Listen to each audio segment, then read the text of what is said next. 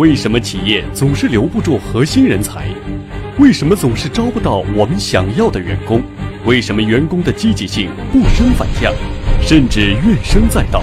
为什么大家都是被动的接受任务，而不是自动自发的追求结果？没有梧桐树就引不来什么金凤凰。人才来到你的企业，没有好的机制，你留不住他。我们有这个好的机制，我们就可以跟别人谈。那我们合作，我们用正能量合作模式，你就凭着这套机制都能吸引到人才。有了人才，我们就可以什么创造一些项目，就可以吸引来资金。真正做股权激励，是把上下游形成我们的命运精神共享。人才是企业的财富，怎样才能紧密捆绑人才？如何设计和导入一种机制，让人才跟公司上下同欲？怎样才能实现快乐奋斗？让员工不带扬鞭自奋蹄。如果我们经营企业的最终目的只是获得别人的认可，获得别人的尊重，那么就必须要把名和利放到别人的口袋，别人才会发自内心的尊重。必须要在我们的什么团队当中具有这种思想，把握一种文化，必须要有企业的灵魂，必须要有一企业的精神，要在企业内部建立一种什么精神群力，令到上下统一。这样一个企业才真正能走得远。股权激励必须让员工忠诚、奉献、主动承担、自动自发、动力平衡。单海洋，成长型企业股权激励思维模式创始人，二零一一年品牌中国年度人物。他常年研究中外企业的分配机制，独家研发的绩效管控整体解决方案及非上市公司股权激励整体解决方案，以其科学性、系统性和实用性，在上千家企业顺利导入并成功实施，一举破解绩效管控在中国企业难以施行的顽症，为企业超常规发展注入强劲内驱力。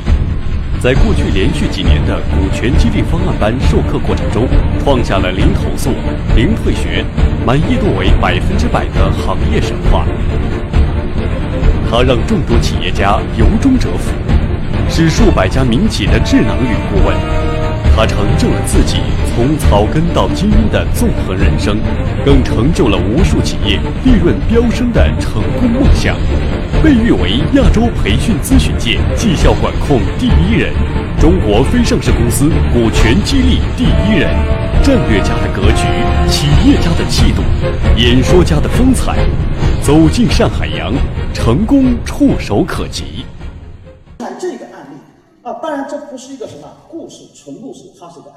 记得我们股权激励五期的学员去到了山西乔家大院。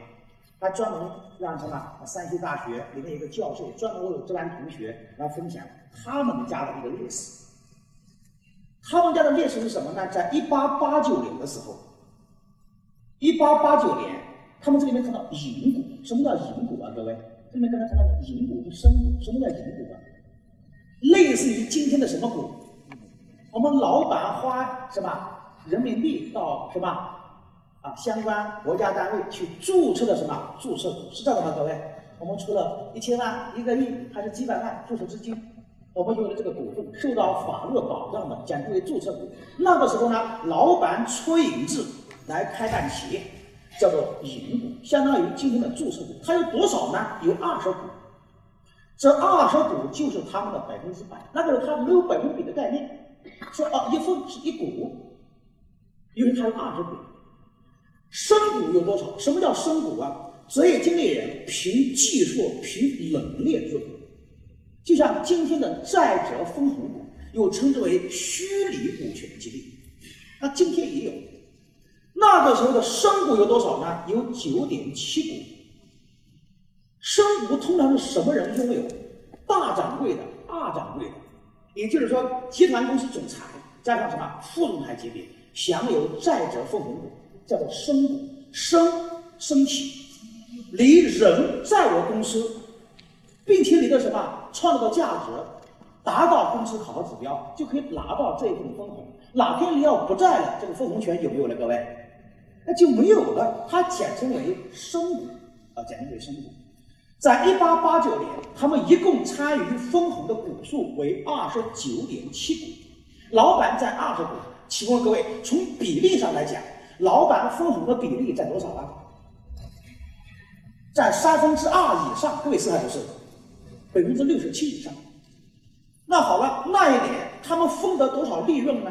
每一股的分红是八百五十两，也就是说，老板一共有二十股，老板一共的分红是一点七万两百亿，那是一八八九年。后来他们导入了在一个什么全员持股的激励机制，公司快速发展。到了一九零八年，时间过去近二十年。十九周年，那就二十年的时间。他们的盈股是没有改变的，依然还是当年的二十股，但是生股在不断增加，由一八八九年的九点七股上升为一九零八年的二十三点五股。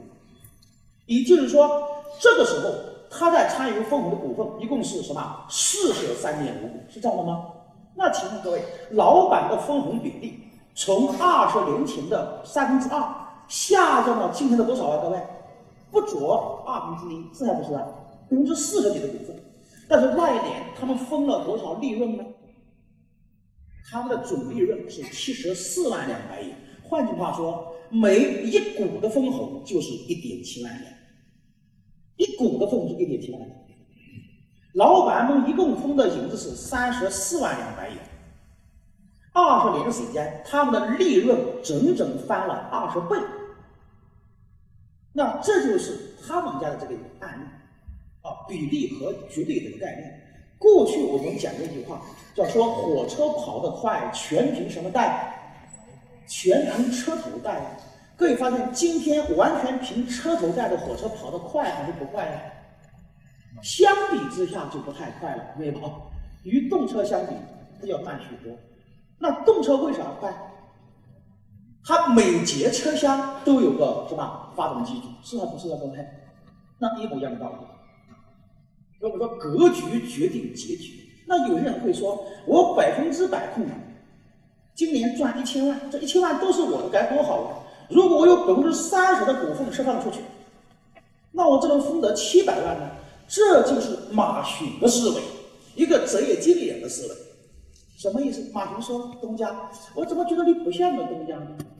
这个红利再多，你要分一点给我们，那你的分红不就少了吗？”他直接去做减法了。殊不知，如果马群要不在，他一年哪能创造一千万利润呢？同学们，各位，这一千万利润就不见了呀。如果说公司一个马群，十个马群，过去我们一个人百分之百的股份创造一千万价值。如果我们把百分之三十的股份，比如分个五个人、十个人，公司又多了几台发动机，同意吗？多了几个股东，那这个时候虽然我们只有百分之七十的股份，但是我们的利润基数可能就不是一千万，那可能是什么两千万、三千万，甚至五千万呢？我们的比例是越来越小，但是我们的绝对值却越来越大。所以，当我们自己觉得，我们拥有企业、拥有财富的时候，实际上我们恰恰被企业财富所拥有。当我们百分之百持有股权的时候，我们自认为是企业的主人，实际上你才是企业的奴隶。那这个思维如果你不能转换，我应该是能看到你的未来。在广州有一个企业，名叫美的，他的老总姓何，六七十岁年龄了。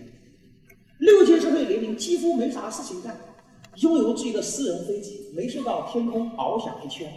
六七十岁了，非常非常年轻，状态非常好，头发黑黝黝的，每天笑容满面。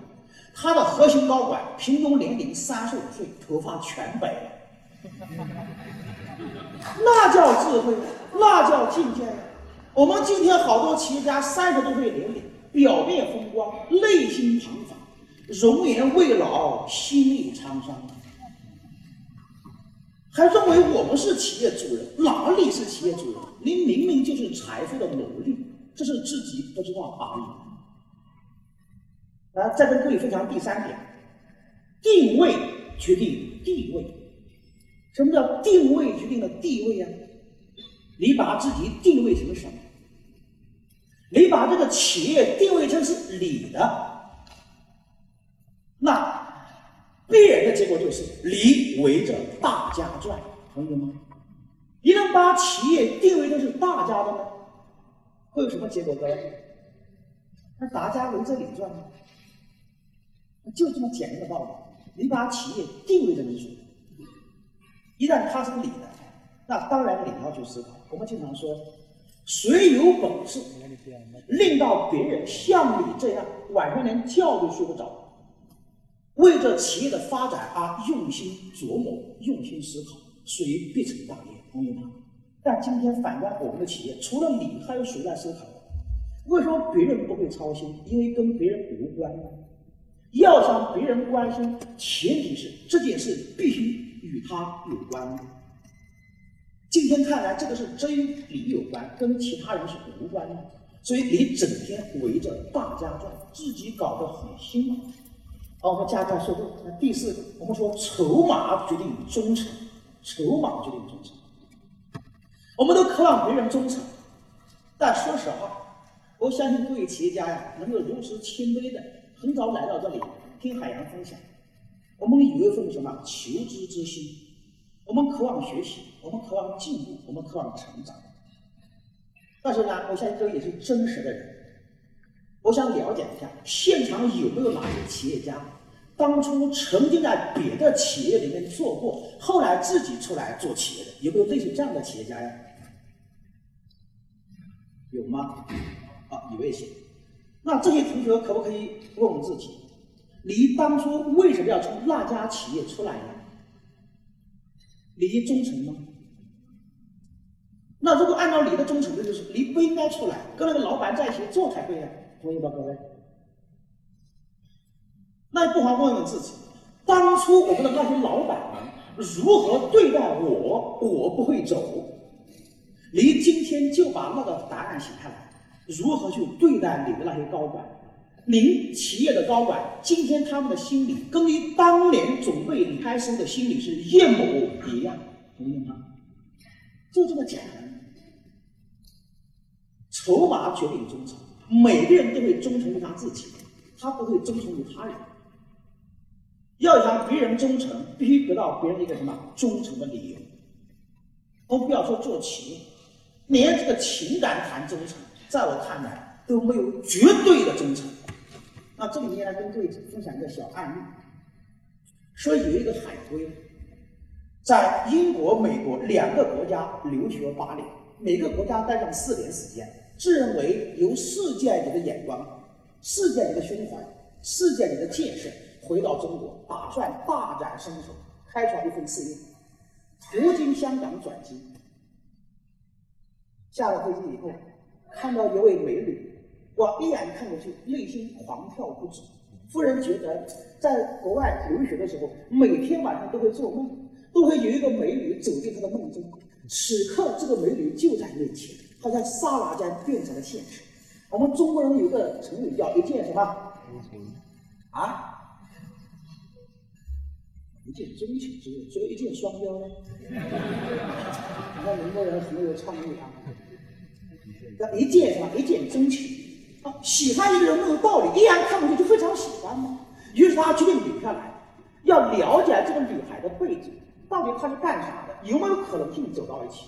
已经告诉自己，她就是我生命中的另一半。啊，通过她的人脉关系去了解这个女孩的背景。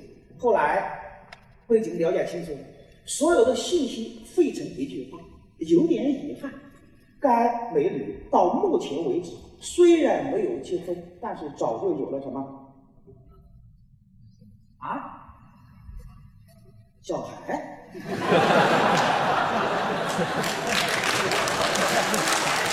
看来我们宁波这帮企业家这个思维太创新了，所以太超前了。为什么我们这帮走进来这个现场能量场都不一样？啊，这里坐了很多高人，一出口完全是什么？这个思维超了我们很多啊。按照正常逻辑关系，说开美女到目前为止虽然没有结婚，但是早就有了男朋友，啊，这么正常，各位，哪里有小孩呀？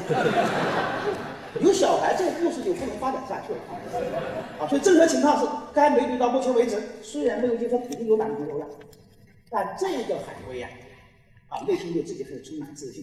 有男朋友没关系，劈开一下嘛。爱是每个人的权利，我们不能不能剥夺任何人爱其他人的权利。于是他通过他的关系找到现任什么这个这个女孩的现任准老公、现任男朋友坐下来谈判。你看人一开口就完全叫与众不同，说好兄弟，非常非常感谢这么多年来我不在国内的时候你对他的关怀与照顾。对，第二句话就是，如果你要是真的爱他呀，请你把他让给我。为什么？他说，爱的最高境界不是拥有，而是奉献。爱一个人不是把他抱在怀中，而是让他学会走路，而是让他学会飞翔，按照他的模式去过他的生活。我有这个意愿，我更有这种能力，能让你所爱的人过上幸福生活。你爱他吗？这就是简单的观点了。你要真爱他，请你把他怎么样让给我呀？那各位觉得这种沟通方式不错，意境很高，能不能达成一致啊？他那个男朋友立刻跪倒在地说：“哎呀，你太有劲！你说的突然让我发现真爱，让给你啊，可能吗？哦，不太可能。所以他们谈下去太成功。但是最后，无论他用尽所有的方法，对方讲的这觉得不可思议。后来，这个海龟拿出了他认为的最后一招。他说：‘好兄弟，我们非常非常的真诚。当然了，这么多年了，我们家族在做一些事情，我也打算做点事。我决定，如果你要把它让给我。’”我一次性给你一个补偿，给你一个什么感恩？我会往你的个人账号一次性存入一千万港币，怎么样，各位？怎么样？搞定了？就这么简单就搞定了吗？你看，没有忠诚度。你看人家这位这个什么总老公懒得站起来怎么说？啊，非常非常蔑视的眼神，收起你几个臭钱。有点钱有啥了不起？伟大的、圣洁的爱情，怎么能用金钱来衡量和玷污呢？你的脑袋坏了！那讲完这段话，拂袖而起，扬长而去，把这个海龟搞得非常的尴尬，非常的这个什么呀？呀，我还是个人啊，怎么能这样去用金钱衡量爱情但？他太喜欢这个女孩，于是不由自主拿出手机，又补发一条短信，说：“好兄弟。”如要真的把她让给我，我愿意在给你的酬金后面再加上一个零。两分钟不到，他收到一条短信，说：“好兄弟，我看到你的诚意，这是我的账号。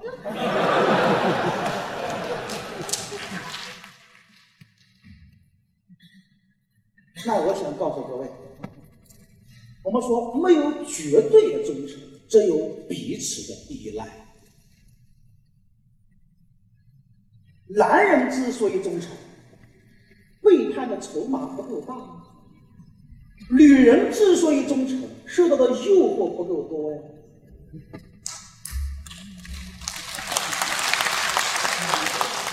这叫敢于面对实相，同意吗？敢于直面根本。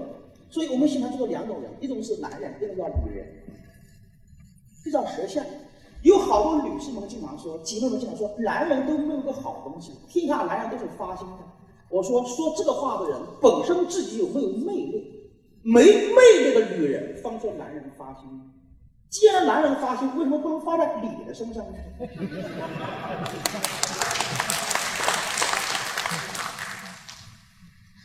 如你真是一个有魅力的人，你忽然发现男人是如此的专业而痴情。整天跟在你屁股后面打都打不走。你说男人要有点事业心好不好？不，你整天围着女人屁股转。你说不，你是我的全部。那是你的所谓的说那些发心的男人们讲。我们说没魅力的女人说男人发心，没实力的男人说女人现实。出去逛个街，要买个小包，吃一顿饭花个一两万，你说哎呀，女人们太现实。不是女人太现实，是你口袋里面钱太少。所以呢，我们一旦敢于面对现实，直面真相，这个生活原来非常非常简单。每天我们太多浮在假象当中，我们一直渴望别人忠诚。刚才商场就说过一句话：各位觉得有能力的人比较忠诚，还是没能力的人比较忠诚呢？我们忠诚吗？我们都是有能力的人，我们曾经在各个企业里面做过，后来我们自己创立一份什么事业，打下一片江山。我们忠诚吗？我们忠诚都没有今天呢。我们忠诚应该跟我们的老板一起干才对呀，是这样的吗？那里的那些高管也是人啊，跟你今天的心情一模一样啊。我们想光宗耀祖，我们想富甲一方，人皆有此欲，人人都有梦想和追求。你必须得到别人一个忠诚你的理由，就像马熊一样，他想走，他走很正常。只有不正常的人说马熊离的是不正常，才会说他你不懂感恩，说你不懂回报企业，这些都叫做情感欺骗啊，叫情感欺骗。我们必须站在人性的角度去思考这个问题，得到别人一个忠诚你的理由。好，这是我们看这个短片所感悟的第四点。那第五点，我们说恒残决定恒心。我们都希望别人永永远远追随我，凭什么呀？你必须让别人看到现在，还要让别人看到未来。这个话不是我讲的啊，这是孟子老人家讲的。孟子有段话：有恒产者有恒心。无恒产者无恒心，啊，格物恒心。他若没有了恒心，叫放撇邪刺，无不畏惧。无论干什么事情，无论在哪一个时间段，在什么岗位上，想尽一切办法为自己谋取实利，因为他觉得这是一个非常非常短暂的一个事情。要想别人与我们永结恒心，必须要让别人看到恒产。必须要制定一份让员工觉得为自己干的这种机制。我要跟别人各位啊来分享一个案例。那时候北京的一个学员，应该说过去大家是非常好的朋友。那在两年前，他一就找到我说：“海洋老师，非常非常苦恼，非常纠结，非常郁闷。我说到底发生了什么？你的企业做得很好，而你的家人很幸福，你家嫂子很贤惠，为人也非常有气质。”两个孩子很可爱，都在海外上学，成绩还很好。你说不论是事业还是家庭都这么好，你有什么纠结？他说：“哎呀，我怕你笑话，我那个女秘书啊，我出国两个月，回来以后发现，她跟我们销售部门经理好像谈恋爱了。我说那有什么关系呢？您企业里面不容许员工谈恋爱吗？他说那也不是了。哎，老师，我们是个自家小团队，我怕你笑话。那个女秘书啊，是我的人。”哦，我原来因为这个是阿环的，那我能够理解。我说你打算怎么办呢？他说中国男人两件事不能容忍：一什么杀父之仇，二夺妻之恨，有没有？我说你打算怎么办？他说这个家伙太不识相了。关于我这个女秘书她要嫁人，我完全能够理解。我就跟他说过，实际上我也不能跟你什么结果，你嫁人就嫁人了嘛。但是。那个销售部经理这个家伙完全的不识相，不知好歹，全公司上上下下都知道他是我的人。那老板不在的时候，老板的车怎么能随便乱开呢？所以这个家伙完全不懂这个伦理道德。我说你打算怎么做？他说很简单，我打算派这个家伙到海外出差，在海外呀顺便设计点事故，比如说车祸之类的，了结此事。哦，这个很可怕，一个邪恶的念头已经升起，叫恶向胆边生。当然，按照他的风格，说的错，做的错。这么多年，他的事业叫野蛮生长，一路高歌。当然了，过去用了好多自己都觉得比较不太恰当的手段，啊，什么都来才有今天。既然发生这个事情，他应该说还以过去的风格是完全做得错的。我说你没有必要。没有必要为了这点小事而让自己什么此生尽毁。他说有什么好的方法？我说没啥好的方法。海洋老师这两天在深圳讲课，没事过来散散心。海洋非常喜悦，很有成就感。我里面有一句话改变他整个人生命运。哪句话？先放到后面讲。我们看他回去怎么做。他回去以后一番常态，不但取消了该业务经理出国计划，第一时间为吕秘书配了一套房，他本身就做房地产的，因为那个房子不大，八十六个平方左右，同时为这个销售部门经理买了一部小车，大概二十多万人民币日本车，让他们两个人风风光光走在一起。当然，他私下里依然正常继续使用。只不过他现在再也没有纠结，再也没有什么郁闷，走到哪里非常喜悦。今年跟我分享非常非常快乐的心情。为什么快乐？他的观念完全改变。他说：“过去啊，这个人是我的，你用我的人，我很生气。现在这个人是你的，我用你的人，轮到你生气。”那换句话说，他是听懂哪句话，回去这么大的改变？我在讲股权激励的时候讲到一句话，我说为啥要做股权激励？非常非常简单，因为是谁的谁操心。